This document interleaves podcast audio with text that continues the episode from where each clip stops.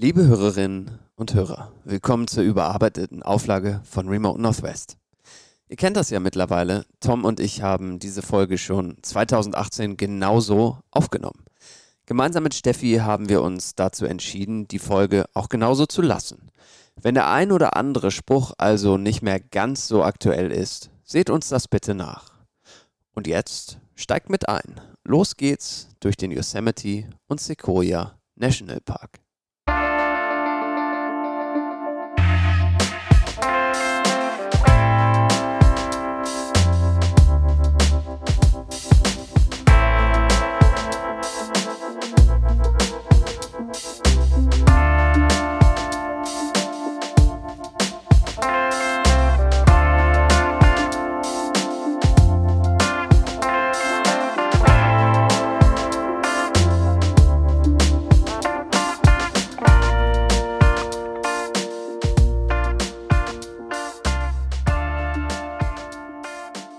Fährt man zum Yosemite Park von Lake Tahoe? Oh, das ist eine sehr interessante Route. ja. Im Sommer mhm. ist die Route sehr interessant, im Winter nicht, weil im Winter muss man einen riesen Umweg fahren, Ja. weil der Tioga Pass ja. nämlich gesperrt ist. Der liegt nämlich sehr, sehr hoch und das ist der, die Passstraße, die einen quasi von der Nevada-Seite in Ja. den äh, Yosemite National Park bringt.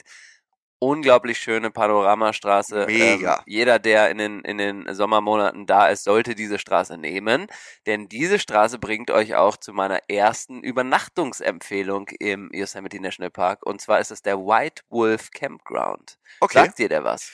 Du hattest uns den, glaube ich, damals auch geschickt. Ja, ja. Auch an der Stelle nochmal zu sagen, zu Campgrounds im Yosemite Park. Ich glaube, man kann sie drei Monate oder sechs Monate im Vorfeld Ja. buchen. Ich bin mir gerade nicht Den sicher. gar nicht. Oder den gar ist ein Ja. Walk-ins only. Ja. Äh, Komm, kommen wir gleich noch drauf Ja, zurück, was das heißt. Mhm. Die, die man buchen kann, sind an dem Tag, wo die Buchungsmöglichkeit öffnet, Ja. ausgebucht. Äh, Zumindest, wenn man nicht früh genug da ist. Ja. Ja, ja. Also, äh, wenn ich sechs Monate im Vorfeld dorthin will und Ja. dann aufs Internet, ins, ins, ins, äh, aufs Internet schaue, ja. ins Internet gehe und mir den Campground buchen möchte, ist der meist ausgebucht, weil der sofort, wenn die Möglichkeit öffnet, diesen Campground zu buchen, die Leute den auch direkt buchen. Ja. Manche dieser Campgrounds oder viele behalten sich die Möglichkeit vor, einen gewissen Anteil für Walk-ins zu reservieren bzw. freizuhalten. Und da kommen wir jetzt dazu, dass dieser Campground, glaube ich, einer ist, der, wie du gerade gesagt hast, ähm, Walk-ins only ist. Ist das richtig? Genau. Was heißt denn das? Das heißt, dass der Campground oder die gesamte Kapazität sozusagen nicht online reservierbar ist, sondern First Come, First Serve Basis. Man geht morgens rein und äh, es wird einem, wenn man Glück hat, eine Stelle zugewiesen, wo heute noch jemand abreist oder die frei ist, was selten passiert in den Sommermonaten. Ja.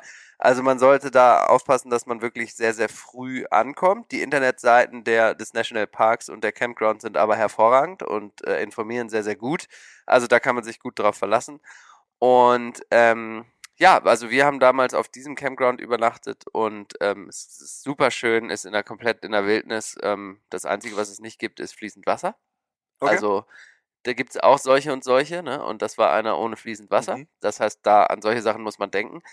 Und woran auch, man auch denken sollte, damals bei uns war es im August, ähm, dass es da oben quasi ein, zwei Grad wird äh, in der Nacht und man definitiv einen sehr, sehr warmen Schlafsack dabei haben sollte, denn sonst äh, kann das Ganze auch mal schnell äh, in der kältesten Nacht seines Lebens enden, so wie das bei mir dann der Fall war und meiner lieben Frau. Und äh, also es ist unfassbar. Also so habe ich noch, kann mich nicht erinnern, mal so gefroren zu Echt? haben wie da oben nachts. Ja, ist wirklich. Also war mir nicht bewusst, dass man so frieren kann. Ich bin wirklich beim, also wir sind eingeschlafen und und und Mary äh, ist irgendwann zitternd aufgewacht, hat gesagt, äh, ich möchte in deinen Schlafsack. Gesagt, was ist denn mit dir los? Hab ich gesagt, hier gar kommt keinen Fall, hier Also, kommt keiner rein. ja, eben. Ja, und da habe ich gesagt, hier, ja, nimm, na klar, was ist los mit dir? Und dann bin ich eingeschlafen und ich bin auch zitternd aufgewacht Okay, nach krass. zehn Minuten und äh, Wahnsinn. Also wir haben die Nacht in, glaube ich, einem Schlafsack irgendwie halb, äh, halb zitternd verbracht. Also das war wirklich äh, ein krasses Erlebnis einfach. Mhm. Also da sollte man, auch wenn es im Tal tagsüber äh, Mitte 30 Grad ist, äh, sich nicht von täuschen lassen, dass es abends äh, vor allem in der Höhe da sehr, sehr knackig wird. Same hier an der Stelle. Wir sind, wir haben exakt die Route gemacht. Wir sind von Lake Tahoe Mhm. durch die Wüste über den Tioga Pass, der, ich glaube, knapp 10.000 Fuß, also 3.300 Meter plus minus irgendwie, 33, Periode ja, 3. Ja, ja. ähm, hoch ist. in den Yosemite National Park gefahren und haben den ersten Tag quasi auch in dem oberen Bereich des Parks verbracht, der im Winter übrigens auch geschlossen ist. Ja. Ähm, also der komplette Entry über den Pass und das dahinter sich befindende Areal ist nicht zugänglich, sobald der erste Schnee fällt. Ähm, hatten aber natürlich kein Glück mit dem Campground am ersten Tag Ja. und sind somit also wieder rausgefahren. Au, okay. Ist relativ einfach, muss ich an der Stelle sagen, weil fast jeder Nationalpark in Amerika und so auch der Yosemite National Park von National Forest umgeben Ja, ist. ja. Und National Forest bedeutet, solange das staatlich anerkanntes, nee, es ist, ist falsch, sondern äh, kein Privatgrund ist, Ja. ähm, gibt es im National Forest auch. Man kann sich quasi da ein Stück Land kaufen oder ein Unternehmen hat sich irgendwas gekauft wie den See oder whatever, äh, dann darf man da nicht zelten. Aber ansonsten, wenn das quasi Staatsgrund ist, kann man einfach seine Karre da abstellen und kann dort pennen. So haben wir das gemacht und das sieht man auch am Abend, dass alle Parkplätze knapp vor dem Eingang mit Campervans oder Autos oder sonst irgendwas zugeparkt sind. Wir sind nicht wirklich weit gefahren. Ich würde sagen, zwei Minuten von dem Eingang am Tioga Pass. Deswegen roughly, wir waren auf 3100 Meter Mhm. und sind durch die Wüste gekommen. Das Mhm. heißt, kurze Hose, Flipflops, Mhm. wenn überhaupt ein T-Shirt an. Ja. Sind am Abend rausgefahren und haben schon gemerkt, dass es ein bisschen kühler wurde, aber auch am Abend, es hat sich alles krass aufgeheizt, es hat vielleicht 33 Grad tagsüber gehabt. Und aufgewacht am nächsten Morgen, das Kondenswasser außen am Zelt gefroren. Ja. Aber wir waren besser vorbereitet und Ja, hatten ja. mehrere Decken Ja, mit im Zelt. Die Gierfolge kommt, Tom. Die Gierfolge kommt. ähm, ja, also nur so viel dazu, falls man kein Glück hat, einen Campingplatz im Nationalpark zu ergattern, ist kein Weltuntergang, muss man aber halt einfach den Weg wieder nach draußen auf sich nehmen, weil im Nationalpark darf man leider nicht im Auto schlafen, aber außerhalb geht das sofort. Und es sind auch echt äh, Leute fünf Meter einfach auf die rechte Seite gefahren nach dem Ausgang quasi vom Nationalpark und haben sofort im Auto geschlafen. Also das ist auch überhaupt kein Problem. Die Ranger schert es nicht wirklich, weil die sind nur für den Park verantwortlich und der Park endet mit dem Exit-Sign. Ja. Ja. Geil. Ja. Zurück zu dem Hike da oben. Wie ist der? Ja, der Hike ist gar nicht da oben, der ist unten. Also der Hike, den ich jetzt meine. Ah, Ähm, okay. Ich da dachte, muss der wäre da oben in der, Nee, der da muss man runter ins Valley fahren. Das Ah. dauert noch mal so ein Stündchen Ja. knapp von dem White Wolf Campground oben. Also es ist, äh, lasst euch nicht täuschen. Übrigens mal ganz kurz, wir sprechen jetzt hier von Yosemite, äh, als ob ihr das alle kennt, ja. Das ist der Park für alle Mac-Nutzer, Apple-Nutzer, von dem ihr immer den Desktop-Hintergrund seht, wenn ihr euren neuen Mac aufklappt. Nice. So. Nice. Ja, das ist nämlich der, äh, es war mal der El Capitan, ne? jetzt ist, glaube ich, mittlerweile der Half Dome oder so zu Mhm. sehen da als Berg. Oder ich weiß nicht genau, aber äh, Fun Fact an der Stelle. ja, Half Dome. Erinnert dich dieser Berg an irgendwas? an Mount Hood? Nee. weiß ich nicht. An das North Face Logo. Ach, ja, sicher, natürlich. Ja, da kommst du mich her. Das kommt dort her. Richtig, Genau richtig. so sieht er aus. Er sieht aus Ja. wie ein halber Kreis, Abgeschnittener Berg, Ja. genau, ja. der richtig. irgendwann abgebrochen ist. Richtig. An dieser Stelle erwarte ich äh, Geschenke von North Face, weil wir die Marke erwähnt haben, muss ich auch mal so ganz klar so sagen. Ja, Also, äh, ja. um weitere Markennennungen hier einzugliedern, um äh, von der Marke zu zitieren oder nicht zu zitieren, sondern zu sprechen, die wir sonst auch immer so gern ähm, erwähnen, Patagonia. Ja. Auch die findet ihren Ursprung mit der Klettergier Ja. im Valley vom Yosemite National Richtig, Park. richtig. Klettermecker. Aber ja, ähm, um auf deine, deine Frage oder den Trail zu sprechen zu kommen, den, den ich hier unbedingt erwähnen wollte. Also Yosemite Valley ist unten das Tal, wo ähm, man auch toll raften kann, wenn es nicht allzu trocken ist zum Mhm. Beispiel. Ähm, aber von da unten äh, gehen we mehrere sehr berühmte Wanderwege ähm, auch los aus dem Tal und mein ja, der doch, würde ich sagen, ich habe jetzt mich zwar schon aus dem Fenster gelehnt in der Joshua Tree Folge gesagt, eine der meiner Lieblingstrails äh, ist im, im Joshua Tree National Park. Das stimmt auch. Das, der nächste meiner Lieblingstrails, äh, denke ich mal, unter meinen Top 3, den erwähne ich jetzt. Das ist der Vernal und Nevada Falls Trail im Yosemite Park. Und äh, dieser Trail, ich glaube 10 Kilometer oder 10 Meilen, ich weiß gar nicht mehr genau, ich glaube 10 Kilometer, ist äh, unglaublich schön, weil er an zwei ganz, ganz tollen Wasserfällen vorbeiführt. Nice. Und wenn man da in einem sehr busy Monat ist, dann geht man zum ersten Wasserfall mit sehr vielen leicht übergewichtigen amerikanischen Touristen. Und ab dann hört's auf, weil die dann alle wieder umkehren, äh, leicht rötlich schwitzend. Und ab dann geht's hoch zum nächsten Wasserfall und es ist wirklich ein atemberaubendes Panorama da oben mit Blick auf den Half Dome, mit Blick aufs Tal. Und da erzähle ich mal eine kurze Geschichte, was uns nämlich dort oben passiert ist. Da gibt so es so, ein, so, ein, so ein Becken, in dem das Wasser erstmal ist, bevor es dann den wirklich schon nicht so flachen Wasserfall ins Tal hinunterstürzt. Und als wir da waren, ähm, sind wir schon ein paar Schritte weitergegangen, weil es ein schöner Loop-Trail ist, der sozusagen nicht in and out, sondern in einem Loop wieder zurück zum Trailhead führt. Äh, haben wir auf einmal einen Schrei gehört und, und uns umgedreht und äh, eine asiatische Touristin äh, gesehen, die mitsamt ihrer Kamera in diesem Becken stand mit Klamotten und einen knappen Meter äh, von der Stelle entfernt war noch, äh, wo der Wasserfall in die Tiefe geht. Das heißt, da ist absolutes Badeverbot in diesem Bassin, weil das sozusagen ab da anfängt zu ziehen und man äh, nimmt dann die natürliche Rutsche Wasserfall äh, Richtung Tal mit. Und die war dann beim Fotografieren einfach ein paar Schritte zurückgegangen und ist einfach da äh, quasi in dieses Auffangbecken noch kurz vom Wasserfall reingefallen. Und es, Leute waren sofort da, haben sie rausgezogen. Ganz schön dumm, ne? Vorsicht, Vorsicht. Aber man sieht da mal, wie schnell sowas passieren kann. Ja. Und es sterben auch wirklich jedes Jahr mehrfach Leute im Yosemite Absolut. Park da wundert es einen dann nicht mehr, mhm. äh, wenn man sowas sieht, aber ähm, grundsätzlich machen sehr, sehr viele da Backcountry-Touren mit, mit nur Rucksäcken und so weiter und so weiter.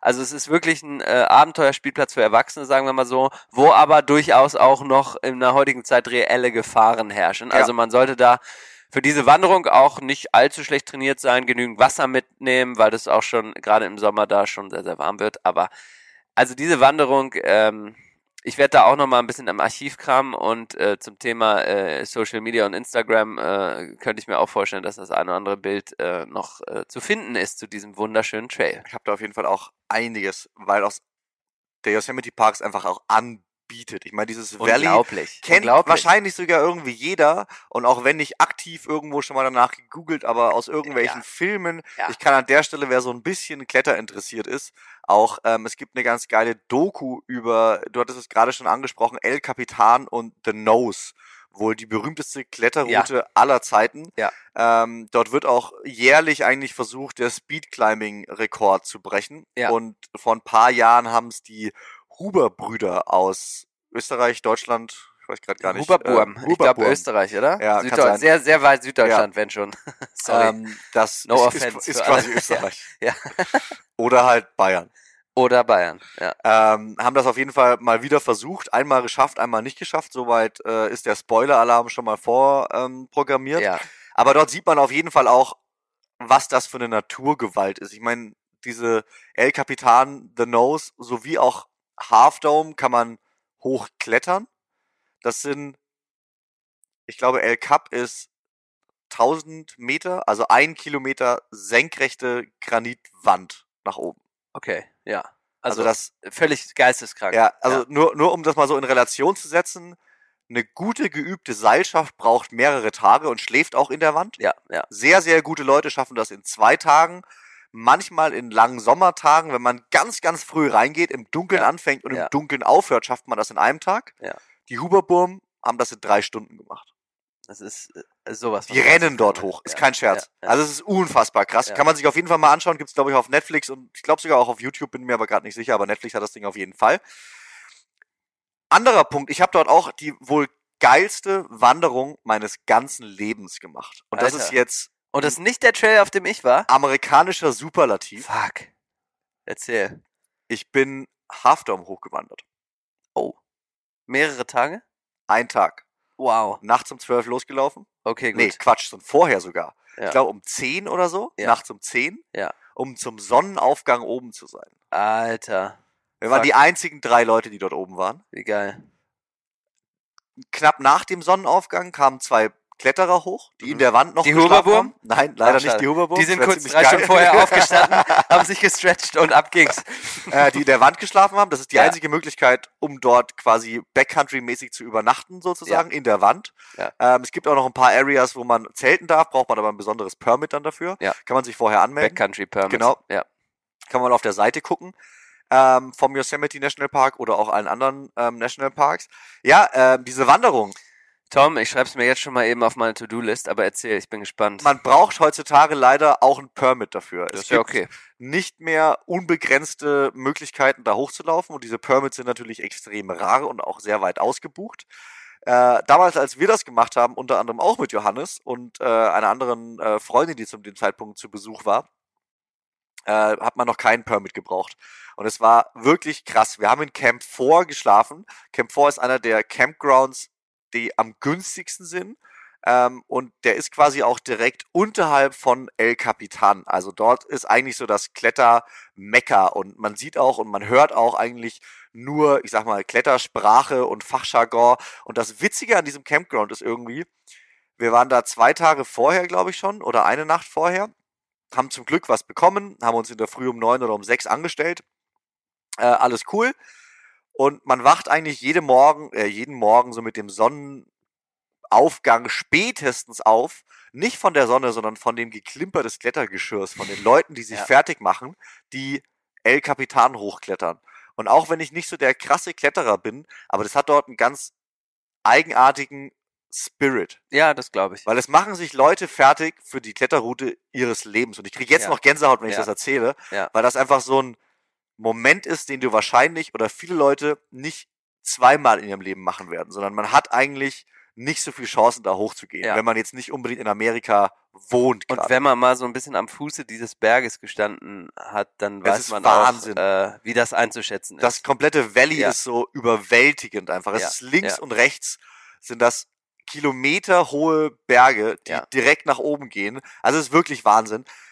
Und eines Tages waren wir auch unter diesen Leuten, die sich einfach am frühen Abend fertig gemacht haben. Zwar nicht für eine Klettertour, sondern eben für eine Wanderung. Aber es war so, man war so Teil dieses Spirits. Ja. Und es war mega geil. Ja. So, man hat seinen Rucksack gepackt, man hat irgendwie mehrere Gallonen Wasser mitgenommen, weil man ist, also wir waren länger als zwölf Stunden unterwegs. Ja. Ähm, man musste Essen mitnehmen. Wir haben alle noch, du wanderst nachts da hoch. Das heißt, du brauchst eine Jacke, Ja.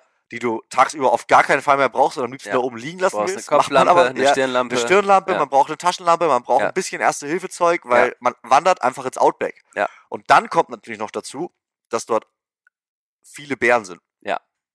Und eine kleinere Reisegruppe, wir waren damals drei, ist empfohlen, ich glaube so das Minimum an Reisegruppe, die nachts irgendwo hinwandern. Zu zweit ist es schon so ein bisschen grenzwertig, Ja. alleine auf gar keinen Fall, außer man hat so eine Glocke dabei, Ja, ja, die die ganze Zeit irgendwie Sound macht.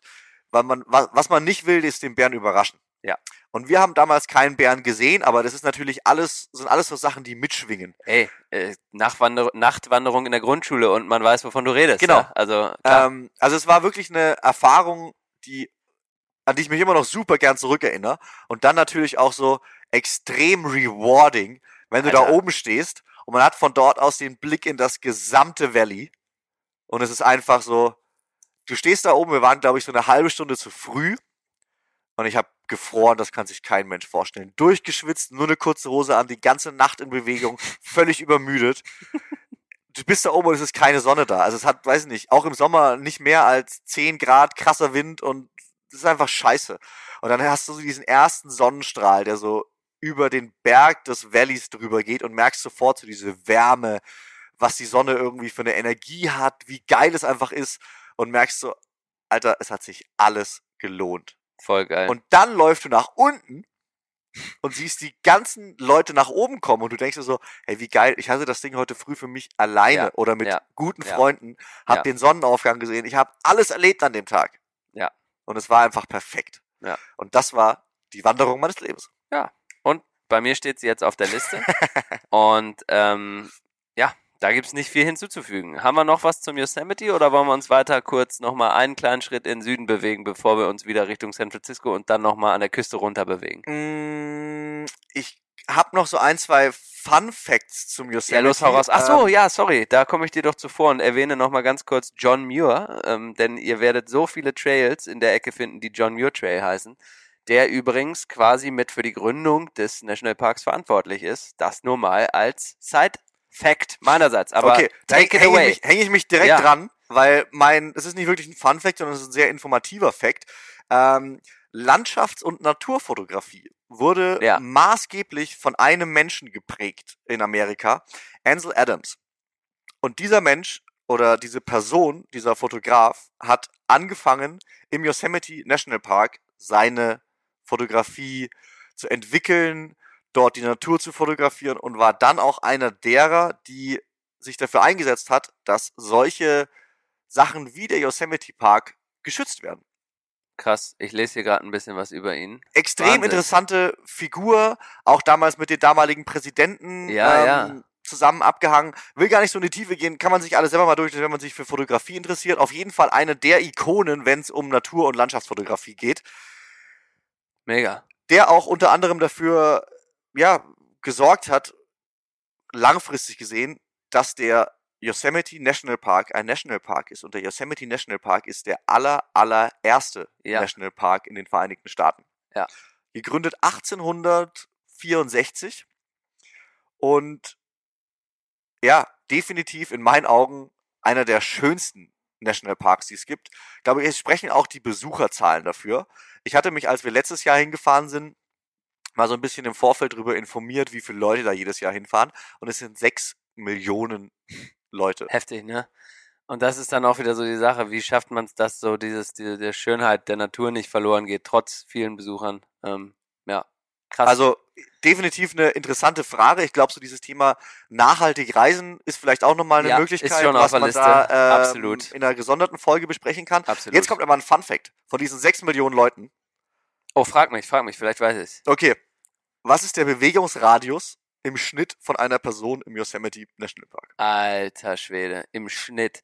Das heißt, ich würde mal sagen, ich schätze mal, ein paar davon sind halt Freaks, so Mhm. wie hier Tom, der dann so eine Nachtwanderung da hoch macht auf das Ich bin Tal. kein großer Wanderer, Nein, muss man an der weiß, Stelle sagen, weiß. aber das war was, womit ja. man mich auf jeden Fall Ja, ja. ködern konnte. Ich glaube, traurigerweise ist es tatsächlich maximal 500 Meter, also einen halben Kilometer, weil ich glaube, es fahren einfach so viele Leute da unten rein und gucken und fahren wieder raus.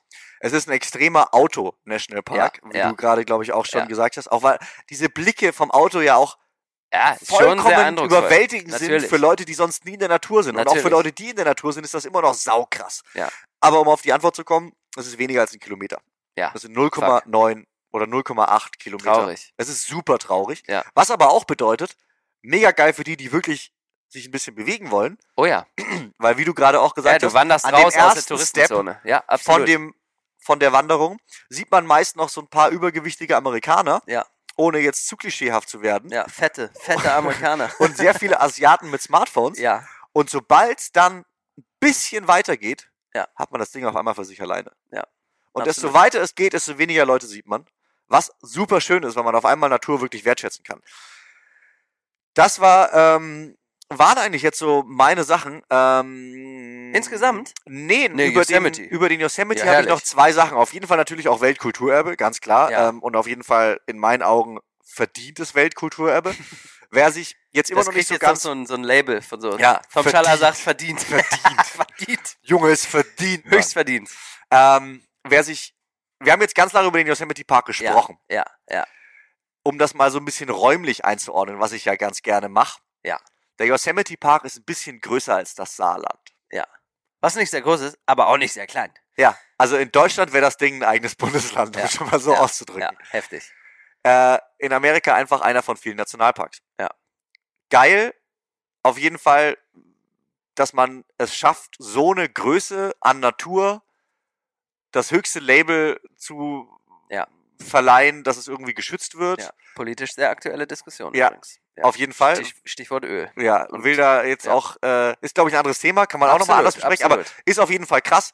Und ich glaube für viele Leute auch, die uns da vielleicht zuhören und noch nicht da waren, verschafft das so ein bisschen eine räumliche Größe und ähm, ein Verständnis dafür, Ja. über wie viel Natur wir hier eigentlich sprechen. Ja. Äh, ich glaube, nur ein Drittel davon ist eigentlich dieses Valley da unten oder sogar noch weniger. Ja, weniger. Und, und, und das, der Rest ist Backcountry. genau, Es der Rest ist wirklich Backcountry. Es gibt Ja. zwei Straßen Ja. und alles andere ist Ja.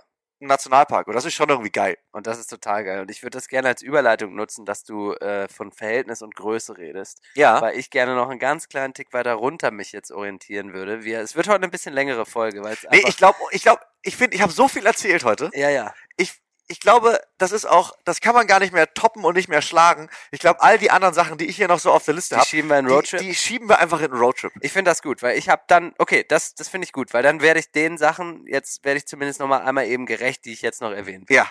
Das finde ich ist eine sehr gute Idee.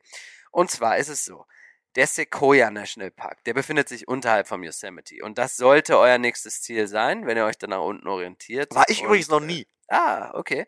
Ist ein geiler Nationalpark, ist natürlich aber auch, wie du schon sagst, jetzt auch von der Story her, du kommst aus dem Yosemite und da muss erstmal ein Nationalpark kommen, der da mithalten kann. Ja.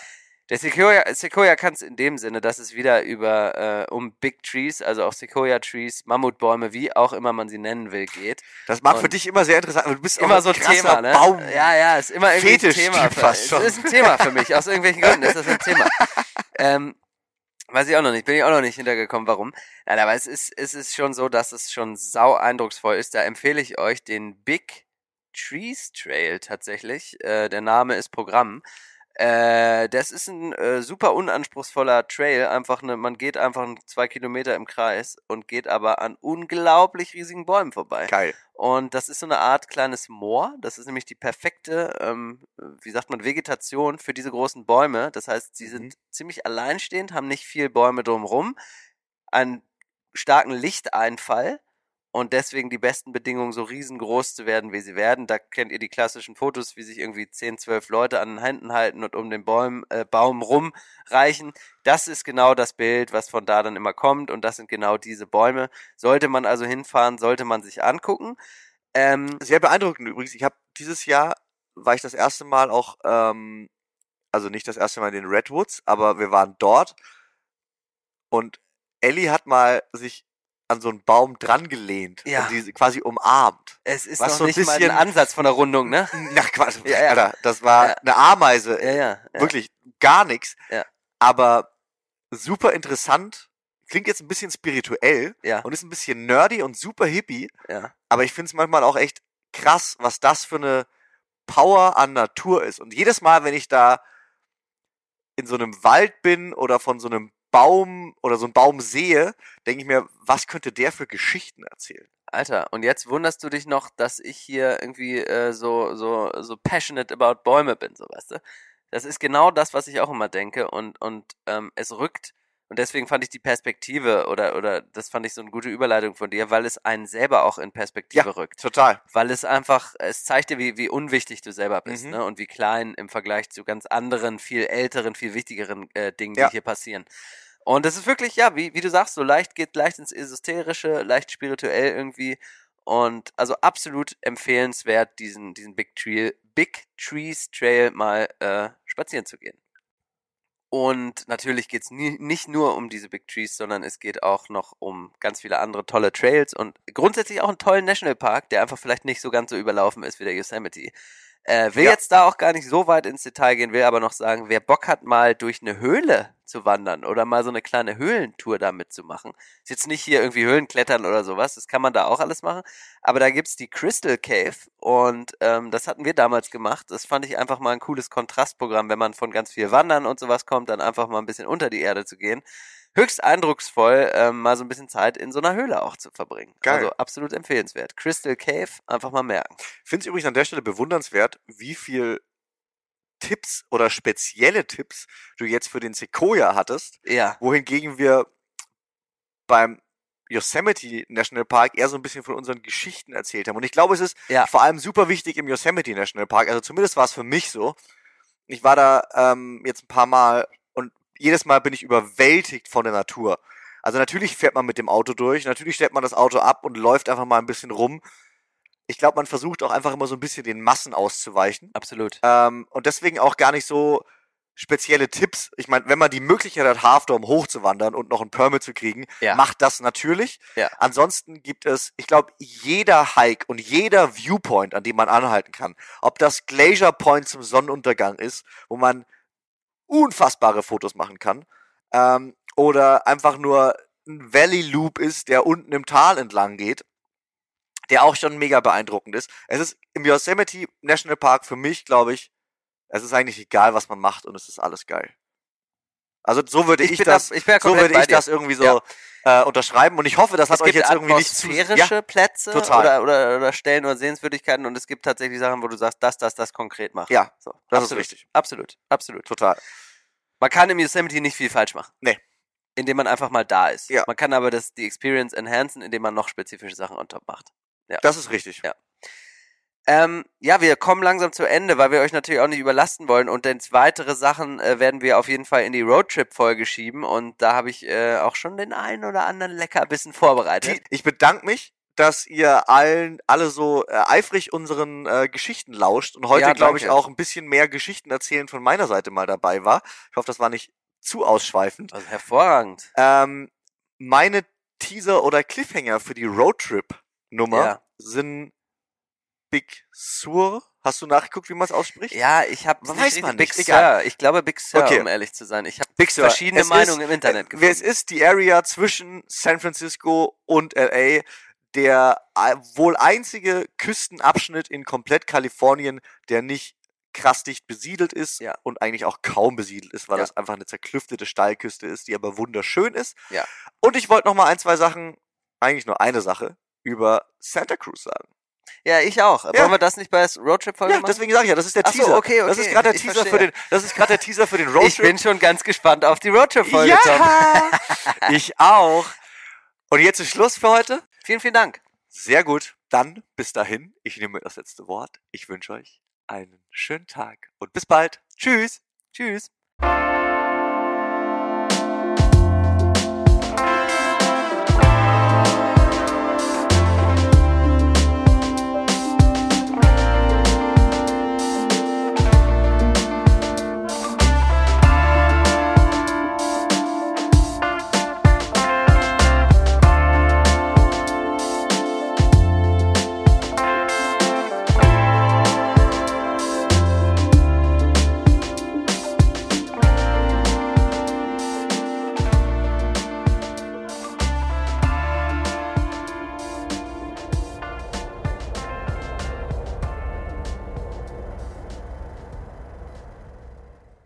Das war Remote Northwest, ein Podcast von und mit Stefanie Wich-Herrlein, Tom Schaller und Johannes Bösser. Musik Alles ist alles.